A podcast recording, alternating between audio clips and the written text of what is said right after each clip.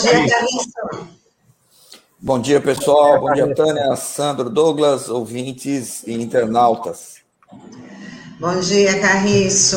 Quer dizer, a gente fala bom dia, mas acho que você ouviu aí nos nossos comentários, a, a situação ela tá desesperadora, né? Tá. Então tá faltando muita empatia aí da, da população é, nesse momento tão, tão dramático da, da pandemia. É, tá difícil, né, gente? Uma coisa que por mais que a gente imaginasse que ia haver um agravamento, a gente não poderia imaginar que a reação da população, de modo geral, fosse tão estranha, né? É, assim, tem um grande, um grande porcentagem da população que parece que está anestesiada, é o que eu, é o que eu penso, né?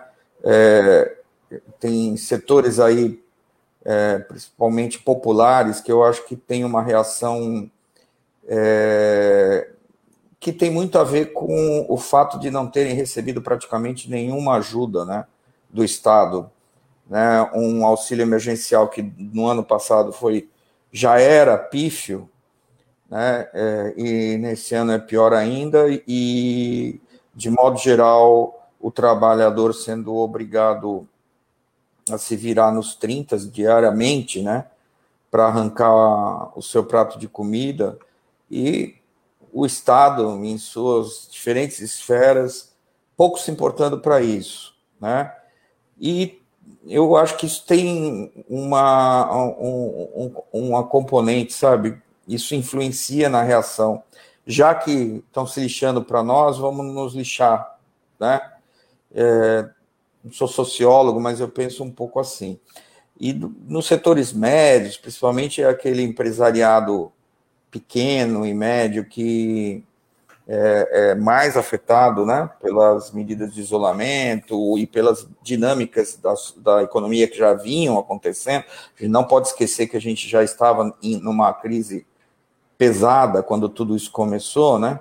É, e, eu acho também que os governos, tanto os governos locais como estadual, federal, estão demorando muito para ajudar esse pessoal, principalmente os pequenos empresários, que são aqueles que mais empregam, né? É, então, assim, no meio dessa carreata da morte, tem aproveitador, tem responsável, tem criminoso, mas também tem muita gente desesperada, né? É, hoje eu estou lendo, né, que o governo do estado anunciou algumas medidas de auxílio, mas, enfim, é, isso, na minha avaliação, já tinha que ter ocorrido no ano passado, é, tinha que ter havido uma é, suspensão de pagamento de impostos, e, e ao contrário, a economia caminha radicalmente no lado oposto, né? É, é tudo atrelado ao, ao, dólar, né? As commodities, né? petróleo, enfim, é, o, o IPC disparou, né? Aluguéis, portanto, dispararam. Né? Assim, a impressão que dá, e eu, eu tenho quase certeza que é um projeto mesmo né, de destruição. Isso, o tema de hoje é sobre a, a, o plano diretor né, e o, a lei de ocupação de uso do solo da área insular. Vai ter uma, uma revisão, é isso? É, a gente já falou sobre isso aqui, Tânia, rapidamente. Hoje eu queria me deter um pouco mais é, no assunto, é, justamente por conta desse cenário que a gente está vivendo. Né? A lei orgânica do município de Santos tem um artigo que determina que o plano diretor seja revisto no primeiro ano do mandato do prefeito. Embora o nosso plano diretor seja de 2018, portanto muito recente, embora a lei federal, que é o Estatuto da Cidade, determine a revisão a cada 10 anos, a nossa lei orgânica tem essa determinação e a prefeitura quer cumprir essa determinação. É, mas, ao mesmo tempo, a prefeitura deseja fazer a revisão da lei de uso do solo da área insular. Como eu já disse aqui também, o Santos tem duas leis de uso do solo, uma da área insular e outra da área continental. Por enquanto, não se cogita na revisão da, da área continental, porém, a da área insular que é aquela lei que mais interfere no mercado imobiliário, né, a, a, a prefeitura está querendo revisar agora no, junto né, com a revisão do plano diretor. Na verdade, a lei de uso do solo ela regulamenta aspectos importantes do plano diretor, né? Ela trata de é, da localização das atividades na cidade, o que pode aqui, o que pode ali, né? O que não pode também. Ela trata da forma de ocupação nos lotes, né?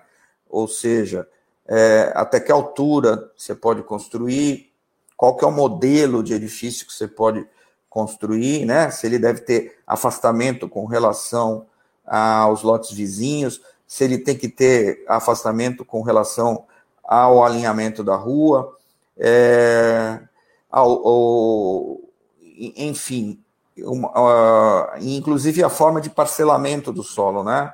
Que aqui na área insular é, é muito produz pouco efeito, porque a área insular de Santos já está quase, quase que totalmente parcelada, né? É, a gente tem pouquíssimas glebas que ainda poderiam ser reparceladas. Mas, enfim, é, é, é, esses são os temas, né? Esse tipo de lei afeta radicalmente a valorização dos imóveis. Né? Portanto, é de interesse de todos nós. É, o que eu gostaria de é, considerar aqui é o seguinte: é, apesar de setores técnicos da prefeitura considerarem com muita razão que a lei atual de uso do solo tem problemas, e ela também é de 2018, né? Ela foi aprovada junto com o plano diretor de 2018, né? É, e alguns problemas sérios que necessitam de revisão, é, talvez seja temerário, né? É, fazer essa revisão agora na situação que a gente está enfrentando. Então, o mote da, da, da nossa conversa hoje é, é, esse, né? É a questão da oportunidade dessa revisão nesse momento. Né? É, a, é, diga, é, Sandro. Bom dia. É, bom até dia. eu pedi um levantamento recente para prefeituras, porque ela até vinha essa fase mais restritiva, ela tinha feito quatro oficinas temáticas presenciais. E eu perguntei quantas pessoas da sociedade civil participaram e segundo a prefeitura foram 46 pessoas. É, você que participou já de muitos processos, a gente, tudo bem, a gente está num, num período de exceção, né, por conta da questão da pandemia, dessa crise sanitária. Mas essa quantidade de pessoas, 46 pessoas na, na da sociedade civil, é um número pequeno para uma discussão tão importante como essa? Olha, Sandro, é Importantíssima a sua pergunta. É, o, o, o, o número é pequeno, pouquíssimo representativo da sociedade. Em outras oportunidades isso também ocorreu, né? Mas o que há de novo agora é a questão do afastamento social, né? Que torna ainda mais difícil a participação das pessoas. Então, é, a prefeitura suspendeu as, os encontros presenciais realizou agora há pouco, dias atrás, uma audiência, uma oficina online, né, que atinge um público é, grande, se você for pensar o potencial, é o que a gente está fazendo agora, né, se comunicando online com as pessoas, mas não supre, na minha avaliação, um encontro presencial, em que as pessoas podem, com mais agilidade, olhos nos olhos, né, estarem questionando o poder público e tirando dúvidas. Mas eu acho assim que o buraco é mais embaixo, sabe? Em primeiro lugar, porque a, é, a grande maioria da população não faz ideia das implicações dessa legislação no dia a dia, né? no concreto, naquilo que muda a vida das pessoas. E é, os técnicos da prefeitura, eu tenho acompanhado isso, precisa ser destacado, têm feito um esforço. Né? Aliás, a proposta das oficinas é foi uma proposta que veio do setor técnico, né, da Secretaria de Desenvolvimento Urbano. Com, porque eles têm essa aflição, olha, a gente vai discutir um diagnóstico da cidade, vamos discutir propostas, mas as pessoas precisam estar capacitadas para entender. O que eu questiono aqui é se é, esses, esse calendário que foi proposto né, é suficiente ou não. Não me parece suficiente e não me parece que a época é adequada, sabe? Eu gostaria de compartilhar aqui, inclusive, o, o, o site da, da prefeitura, é, que é, em, em, que está a, a, a, documentação das revisões, né? Porque, é, por favor, como eu não estou vendo a, a, a tela, vocês, por favor, me informem se compartilhou. Vocês estão vendo? Nova Santa. Isso. Olha, esse é o hot site da prefeitura, né? Para o processo de renovação, de revisão do plano diretor. Né? Ele tem aqui, ele foi batizado de Renova Santos, é, que é um nome, na minha opinião, muito estranho, né? Porque para nós urbanistas, renovação tem um sentido de substituição do estoque imobiliário, ou seja, é, demolir, incorporar e criar novos edifícios no lugar de um estoque imobiliário mais antigo. Sendo que essa não deve ser encarada como a única política né, na cidade. É lógico que há áreas que estrategicamente precisam ser renovadas, mas outras precisam ser preservadas. Né? E outras já têm um nível de verticalização tão grande que não comportam nenhuma espécie de renovação, nem que a gente quisesse. Né? Então, assim, já acho bastante estranho esse nome, mas enfim, foi o nome que batizaram. É, nesse site, né, que eh, se você entrar na página é, principal da Prefeitura de Santos, olha, eu vou fazer isso agora, é, ele está aqui escondidinho, né? Então, o munícipe que entra, aqui onde está o meu cursor, o munícipe que entra no site da Prefeitura, primeiro tem que adivinhar que Renova Santos é o nome que deram para o processo de revisão do plano diretor e da lei de uso do solo, né? É, e ter a curiosidade de clicar aqui, né? Como eu estou fazendo agora para voltar para aquela página que eu estava. É, enfim, e depois tem três abas aqui, né? Uma contendo a legislação atual, que francamente é algo só para quem é do ramo, né? Porque ela é extremamente complexa, né? Outra que é um formulário muito singelo para o munícipe enviar sua contribuição, né? E-mail contribuição. Sabe-se lá se vai ter algum feedback por parte da prefeitura, se ele vai ter alguma resposta, e, enfim, é, o prazo para isso acontecer, né? É, e voltando aqui, temos as oficinas preparatórias, que eu estava me referindo agora, né?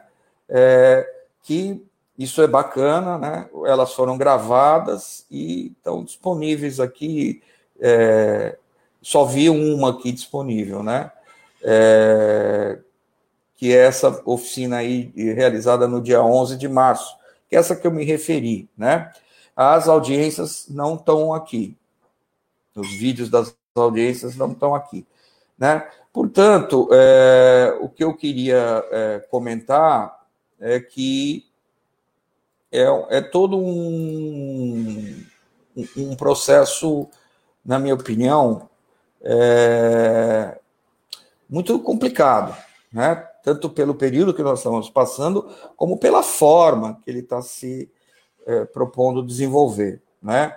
É, é, eu reconheço um grande esforço por parte da equipe técnica que está correndo para fechar um diagnóstico, que, na minha opinião, já deveria estar pronto no começo do processo, um diagnóstico detalhado da situação urbana né, da, do município, né, é, questão de saneamento, de habitação, de mobilidade, de é, população de rua, enfim, é, drenagem, todas as dimensões da vida urbana deveriam estar né? Demografia, tudo isso deveria estar atualizado e analisado criticamente e colocado à disposição do munícipe para participar desse processo. Então, me parece que é uma pressa, né, é, que não se justifica. É, eu acho que esse processo pedagógico que os técnicos da prefeitura procuram desenvolver, ele precisa ser aprimorado os técnicos precisam ter mais espaço né, nessas decisões, nessas discussões, e só o, o, o, o município vai ser beneficiado com isso. Né? Por último, eu, eu só queria comentar uma coisa, é, que uma série de entidades, é, eu posso mostrar depois, né? É, uma série de entidades está, está encaminhando à prefeitura um manifesto solicitando a interrupção do processo, justamente por conta dessa, desse agravamento da pandemia, tá? Isso é importante é pedir. Exatamente sobre isso, Carlos, que a gente quer falar. É, eu vou pedir até para que o Taigo compartilhe aqui a minha tela, né, porque tem um documento que está coletando assinaturas, que é uma posição do BR Cidades, sobre isso que você falou, sobre a inadequação desse encaminhamento nas circunstâncias que a gente está vendo agora. Eu vou até me permitir ler um trechinho né, desse documento que diz: o calendário de revisão do plano diretor e da Lei de Uso de Ocupação da Área Insular, Lei Complementar 1006, foi divulgado na segunda semana de fevereiro no portal Renova Santos, com cinco oficinas presenciais e uma oficina virtual. As sugestões também puderam ser encaminhadas através da internet até o dia 18 de março, quando se encerrou o período de contribuições à elaboração da minuta que está sendo prevista para ser apresentada. O público presente nas oficinas foi bastante reduzido, não passando de uma dezena de participantes por encontro, ocorrendo apenas de modo a cumprir formalidades legais, esvaziando o sentido da participação popular, previsto na legislação, de suma importância para a garantia de sustentabilidade do processo participativo, que só poderá ser garantido após a pandemia.